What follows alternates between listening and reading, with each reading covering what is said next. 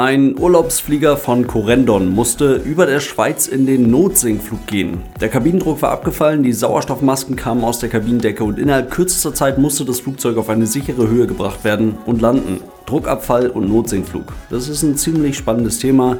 Unterhalten wir uns heute drüber. Viel Spaß.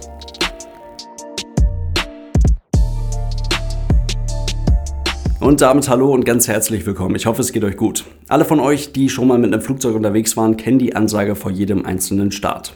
Sollte der Druck in der Kabine sinken, fallen automatisch Sauerstoffmasken aus der Kabinendecke. Ziehen Sie die Maske ganz zu sich herunter, um den Sauerstofffluss zu starten. Drücken Sie sie fest auf Mund und Nase und streifen Sie das elastische Band um Ihren Kopf. Danach helfen sie Kindern und Personen, die Hilfe benötigen. Das ist der für diesen Flug relevante Teil des Sicherheitsbriefings, welches vor jedem Flug, vor jedem Start eines Flugzeuges durchgeführt wird. Das können viele von euch sicherlich mitsprechen, aber wirklich verstanden hat es vielleicht nicht unbedingt jeder und gebraucht haben es wohl bis jetzt die allerwenigsten. Auf einem völlig normalen, voll ausgebuchten Urlaubsflug der Corendon von Nürnberg nach Palma de Mallorca war das jetzt auf einmal ein ziemlich großes Thema. Der Start erfolgte früh am Morgen um 7 Uhr deutscher Zeit in Richtung Osten in Nürnberg und dann gab es eine Rechtskurve, um das Flugzeug auf den südwestlichen Kurs in Richtung Palma zu bringen. 20 Minuten nach dem Start wurde südlich von Stuttgart die Reiseflughöhe von an diesem Tag 33.000 Fuß, umgerechnet also ziemlich genau 10.000 Metern erreicht. Wiederum 20 Minuten später, gerade über dem Genfer See im Schweizer Luftraum, kam es dann zum Druckverlust. Und diese Situation schauen wir uns jetzt mal ganz genau an. Druckverlust. Warum ist denn überhaupt Druck auf der Kabine? Mit zunehmender Höhe sinkt in der Atmosphäre der Luftdruck ab. Das habt ihr eventuell schon mal gehört. Oben ist die Luft dünner. Das meint genau das. Und dieser Luftdruck wird, kein Scheiß, der wird wirklich gemessen in Pascal. Und auf Meereshöhe in einer Standardatmosphäre beträgt der Luftdruck 1013,25 Hektopascal. Steigt man dann auf einen Berg, zum Beispiel auf den 4807 Meter hohen Mont Blanc, den höchsten Berg der Alpen, dann ist da der Luftdruck auf dem Gipfel deutlich niedriger. Dort misst man dann nur noch einen gut halb so hohen Luftdruck mit 547 Hektopascal. Ein gesunder Körper kann sich daran noch gewöhnen. Das dauert zwar eine ganze Weile, also ich bin kein Bergsteiger, ich habe keine Ahnung von sowas, aber ich glaube, so ein, zwei Wochen kann das durchaus bei einer untrainierten Person, die diese Höhe nicht gewohnt ist, dauern. Dann kann man sich akklimatisieren und kann mit dieser Höhe umgehen. Aber spätestens dann so zwischen 7000 und 8000 Metern beginnt dann wirklich eine lebensfeindliche Zone. Ein Flugzeug fliegt im Reiseflug aber meist in oder oberhalb von 10.000 Metern. So ja auch auf diesem Flug. Und der Luftdruck beträgt da nur noch 280 Hektopascal in 10.000 Metern Höhe und damit nicht mal mehr 30 Prozent des Luftdrucks in Meereshöhe. Und dort kann man definitiv nicht mehr normal atmen. Die prozentuale Zusammensetzung der Luft, die ändert sich zwar nicht im Vergleich zu Meereshöhe, also wenn wir uns einfach einen Würfel mit Luft am Boden in Meereshöhe nehmen und einen Würfel Luft in 10.000 Metern Höhe, dann finden wir dort immer noch 21% Sauerstoff, 78% Stickstoff, ein bisschen Kohlenstoffdioxid und andere Gase aber die Anzahl der Sauerstoffmoleküle in diesem Würfel in großer Höhe ist deutlich geringer als die Anzahl der Sauerstoffmoleküle in dem Luftwürfel am Boden. Also ist der sogenannte Partialdruck des Sauerstoffs in diesem Würfel in großer Höhe deutlich geringer und das kann für uns Menschen in großer Höhe zu einem wirklich ernsthaften Problem werden und das innerhalb kürzester Zeit. Und deswegen brauchen wir in einem Flugzeug, das so hoch fliegt, auch eine Druckkabine.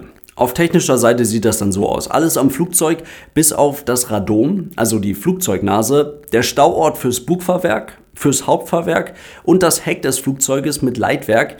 Alles andere ist Teil der Druckkabine. Zwei sogenannte Packs, in Anführungszeichen die Klimaanlage des Flugzeuges, drücken während des Fluges Luft in diese Druckkabine. Um den Druck in der Kabine genau zu kontrollieren, gibt es dann am Heck des Flugzeuges ein sogenanntes Outflow Valve, also quasi ein Loch in der Druckkabine, aber ein ganz bewusstes Loch, dessen Größe im Normalfall vollautomatisch angepasst wird, um den Druck in der Kabine zu regulieren. Im Reiseflug ist dann der Luftdruck in der Kabine trotzdem geringer als in Meereshöhe. Das kann man sich dann so vorstellen, als wäre man die ganze Zeit auf einem 2000 bis 2500 Meter hohen Berg. Aber der Luftdruck in der Kabine ist damit eben deutlich höher als in der lebensfeindlichen Umgebung, in welcher sich die Maschine dort im Reiseflug gerade bewegt. Entweicht jetzt an irgendeiner Stelle aus welchen Gründen auch immer, zum Beispiel durch ein größeres nicht kontrollierbares Loch im Rumpf des Flugzeuges, der Druck aus der Druckkabine, dann hat man schnell ein wirklich ernsthaftes Problem und es kann zu einem sogenannten plötzlichen Druckabfall kommen. Der Körper ist dann innerhalb kürzester Zeit unterversorgt mit Sauerstoff, die Sauerstoffsättigung im Blut fällt rapide ab und man wird innerhalb kürzester Zeit handlungsunfähig und dann bewusstlos. Und das gilt auch wirklich für jeden. Körperlich sehr fitte, junge Menschen, die am besten auch noch ein bisschen an Höhe gewöhnt sind, weil sie hobbymäßig Bergsteiger sind oder sowas und Nichtraucher sind, die halten in einem solchen Fall etwas länger durch als die Menschen, auf die das nicht zutrifft. Allerdings in so großen Höhen, in denen Verkehrsflugzeuge unterwegs sind, kann nach einigen Sekunden bereits niemand mehr sinnvoll agieren. Diese Zeit, in der man noch sinnvoll handeln kann, in der man noch sinnvoll agieren kann, das ist die Time of Useful Consciousness. In 33.000 Fuß, also in der Reiseflughöhe dieser Corendon-Maschine, beträgt die Time of Useful Consciousness gerade mal 30 bis 60 Sekunden. Was wiederum bedeutet, dass die Besatzung, nachdem sie den Schreck verarbeitet hat, dass sie gerade irgendwo geknallt hat und es zu einem plötzlichen Druckabfall gekommen ist, definitiv in 30 bis 60 Sekunden die richtigen Handgriffe erledigen muss in noch größeren Höhen. So eine Boeing 737 kann ja durchaus auch über Flight Level 400 fliegen, also höher als 40.000 Fuß fliegen. Da beträgt die Time of Useful Consciousness nur noch zwischen 10 und 20 Sekunden. Und wenn man noch höher unterwegs ist, zum Beispiel in Business Jets, Learjets, die teilweise Flight Level 450, 470 oder noch höher fliegen, dort beträgt die Time of Useful Consciousness dann teilweise sogar unter 10 Sekunden. Sehr schön zu sehen bei Flight Radar, die Crew hat genau das gemacht, worüber wir gesprochen haben. Eine Rechtskurve weg von den Bergen, den Emergency Descent eingeleitet, zügig den Transpondercode 7700 und das war dann wahrscheinlich Teil ihrer Canned Decision, die sie sich vorher im Reiseflug zurechtgelegt hatten, einen Anflug auf Basel gestartet. Landen kann man hier an verschiedenen Orten. Das ist ganz schön über Europa. Es gibt einfach sehr viel Auswahl, die passt. Basel ist für die Crew in diesem Fall eventuell die beste Wahl gewesen, weil der Platz bekannt ist, das Wetter gecheckt und die Verkehrssituation überschaubar. Wie auch immer, die ganz genauen Details in der Entscheidungsfindung kennen wir da nicht, aber spricht zumindest aus der Sicht, die wir jetzt hier an dieser Stelle haben, überhaupt nichts dagegen. Der Notsinkflug runter auf die sichere Höhe von 10.000 Fuß hat dann tatsächlich nur knapp sieben Minuten gedauert und 25 Minuten nach dem plötzlichen Druckabfall war die Maschine dann sicher in Basel am Boden. Aus der Perspektive, die wir hier einnehmen können, alles richtig gemacht. Ob im Detail irgendwas falsch gelaufen ist, keine Ahnung, das wissen wir nicht. 37 Passagiere des Fluges wurden nach der Landung laut Angaben des Flughafens auf Ohrenprobleme und auf mögliche Verletzungen aufgrund dieses plötzlichen Druckabfalls und des Notsinkfluges gecheckt. Und jeder, der wollte, wurde dann durch Corendon Airlines mit einer Ersatzmaschine ein paar Stunden später nach Palma de Mallorca gebracht. Also, sehr spannende Geschichte. In diesem Sinne soll es das heute gewesen sein. Vielen Dank fürs Zuhören. Ich hoffe, es waren ein paar spannende Infos für euch mit dabei. Denkt dran, gerade bei solchen Themen ist es perfekt, sich die Videoversion auf YouTube anzuschauen, denn da kann ich euch das dann einfach mit Bildmaterial viel, viel besser erklären, was dort passiert ist.